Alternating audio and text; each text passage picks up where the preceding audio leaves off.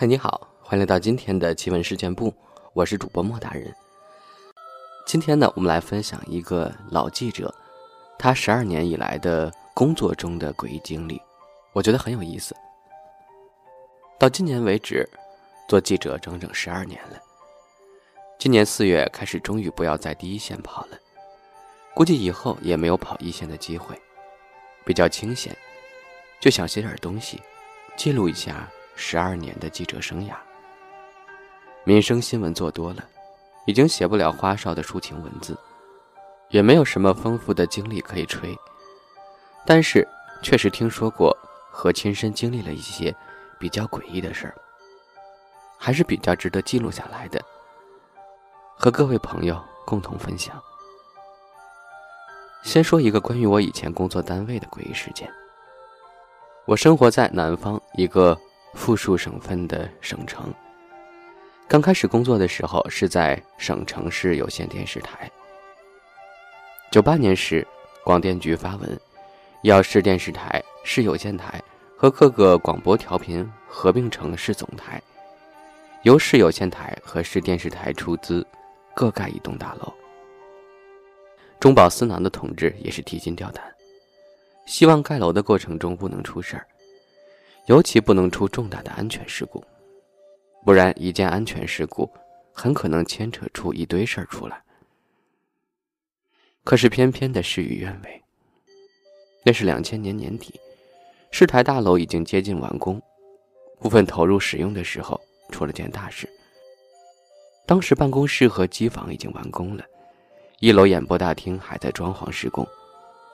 出事当天。管宣传的副市长来大楼视察，看了一圈很满意。就在他离开大楼两分钟，演播厅的顶突然塌了。据当时在现场的人说，就听到一连串的巨响，接着和演播厅相连的一楼门厅的边缘也塌了一大块。出事之后，大楼别处施工的工人赶过来进去救人。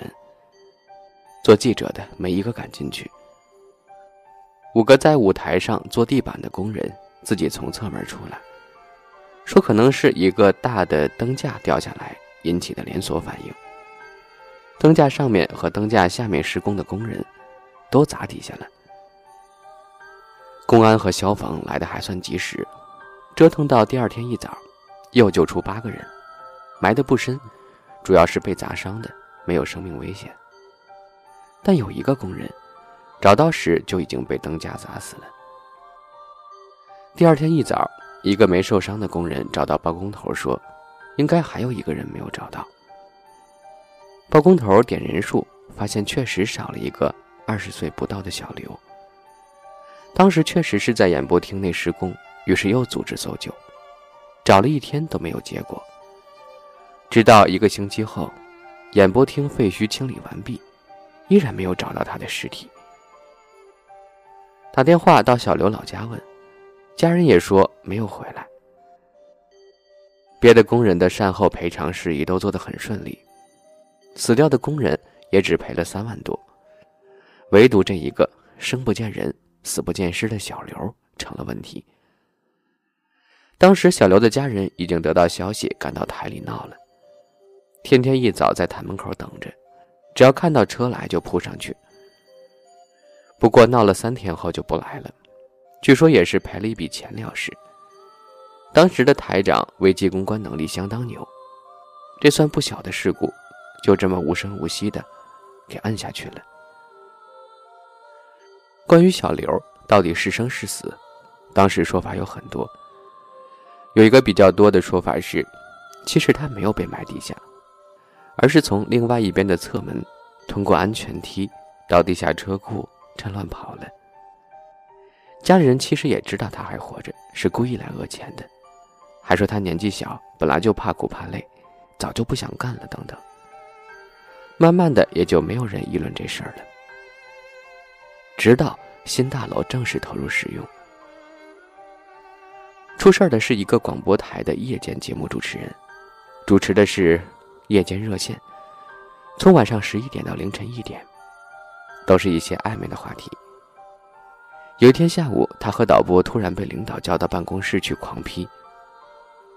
说你们昨天晚上是不是睡着了？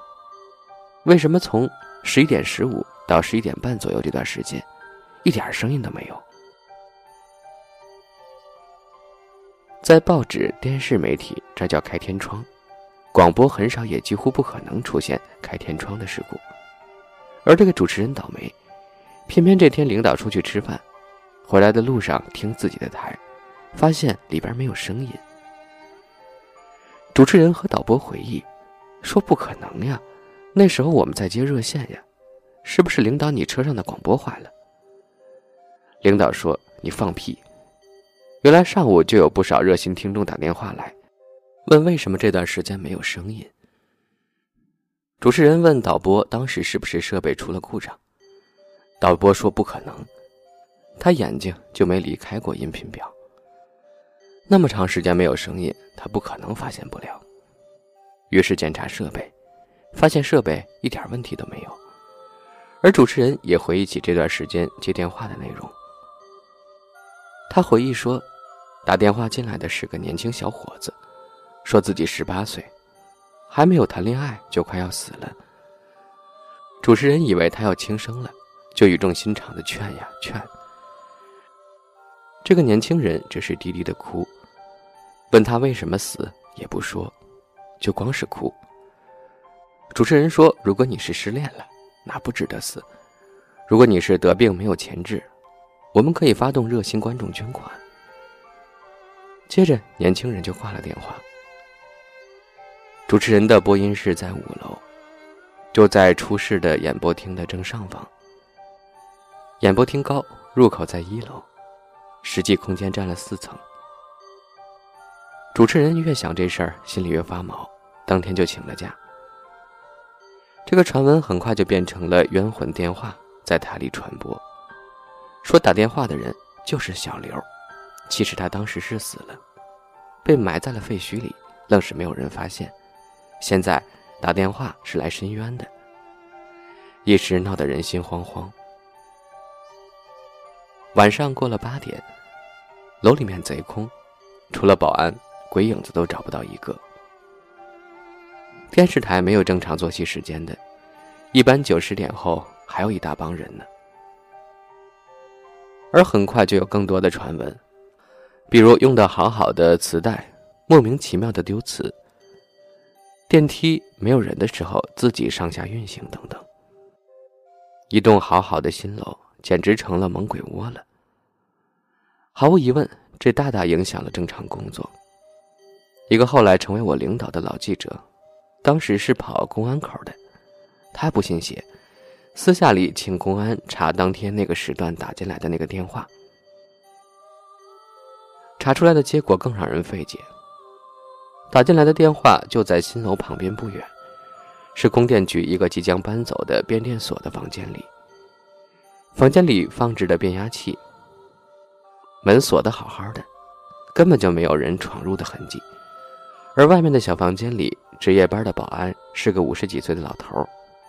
如果真有人想进去，这老头肯定能发现。老头当时还指天发誓，说不可能有人进去过。那么老头就成了唯一的嫌疑人。可一个五十几岁的老头有什么动机打这个电话呢？又是如何把声音化妆成年轻人呢？又有什么本事让那段声音不被播出了呢？我这个领导说，他当时就很郁闷，原本以为能露把脸，牛一下，却弄出这么个结果。查不出结果，但问题还在，恐惧心理还存在。直到有一天，两个可爱的动物来到，台里才算平静了。那是两千零一年的夏天，两只泰国柚木整雕的大象被请进了新楼的一楼大厅。大象没有摆门口，也没有摆在大厅正中，而是摆在演播厅的入口。演播厅入口比较靠里面，你刚进入一楼大厅是不大能看到的。所以这两只可爱的张开笑口、抬起右前脚的象，是起不了任何装饰作用的。我相信，在电视台里，新闻八卦流传的速度快过别的任何一个单位。相爷入台的当天就有传闻，这两只象是从泰国请来的神像，原来是泰国某寺庙里镇寺的，台里斥资两百万请来的。作用嘛，当然是镇压邪祟，也许是心理作用，也许真的是神像显灵。相爷入台之后，就再也没发生过什么诡异的事儿。晚上加班蹭网蹭空调的人也逐渐多了起来。但我们可怜的主持人，却再也不肯主持那个夜间热线了。后来他几经辗转，竟然从广播跨越到电视台，另辟一番新天地。这也是所谓的“塞翁失马，焉知非福”。半年后，又发生了一件事儿，不知算不算这个故事的结局。台里三个副台长，由于建台涉及到经济问题，下马了。保下来两个没有坐牢，进去一个判了七年，而进去那个正是负责六个演播厅装修和设备购买的。这也不知是斗争失败呢，还是冥冥之中自有天意呢？看来是报应啊！估计是这个人当时中饱私囊，导致了这个烂尾的工程出现了事故，还死了一个人，失踪了一个人。真是应了那句话：“天网恢恢，疏而不漏。”到此呢，台里的这个故事呢就分享完了。接下来的这个故事呢，其实是一个爱情故事，但是却诡异非常。每次我想到就觉得怪怪的，很难受，不知是什么感觉。那是发生在二零零六年，我去市区最南边的一个区采访当地一个。派出所的所长。这个区在我们市算是非常富的，靠拆迁富了一大批人。白天采访完，晚上非要留我们吃饭。两瓶酒下肚，所长说：“记者同志，你们记者见多识广，我们这个地儿最近出了一件事儿，想请教请教。”我以为他无非是想喝点酒，说点乡村鬼话之类的老套故事助个兴。而事实上，他说的这个故事让我大吃一惊。直到现在想，还觉得不大缓过神来。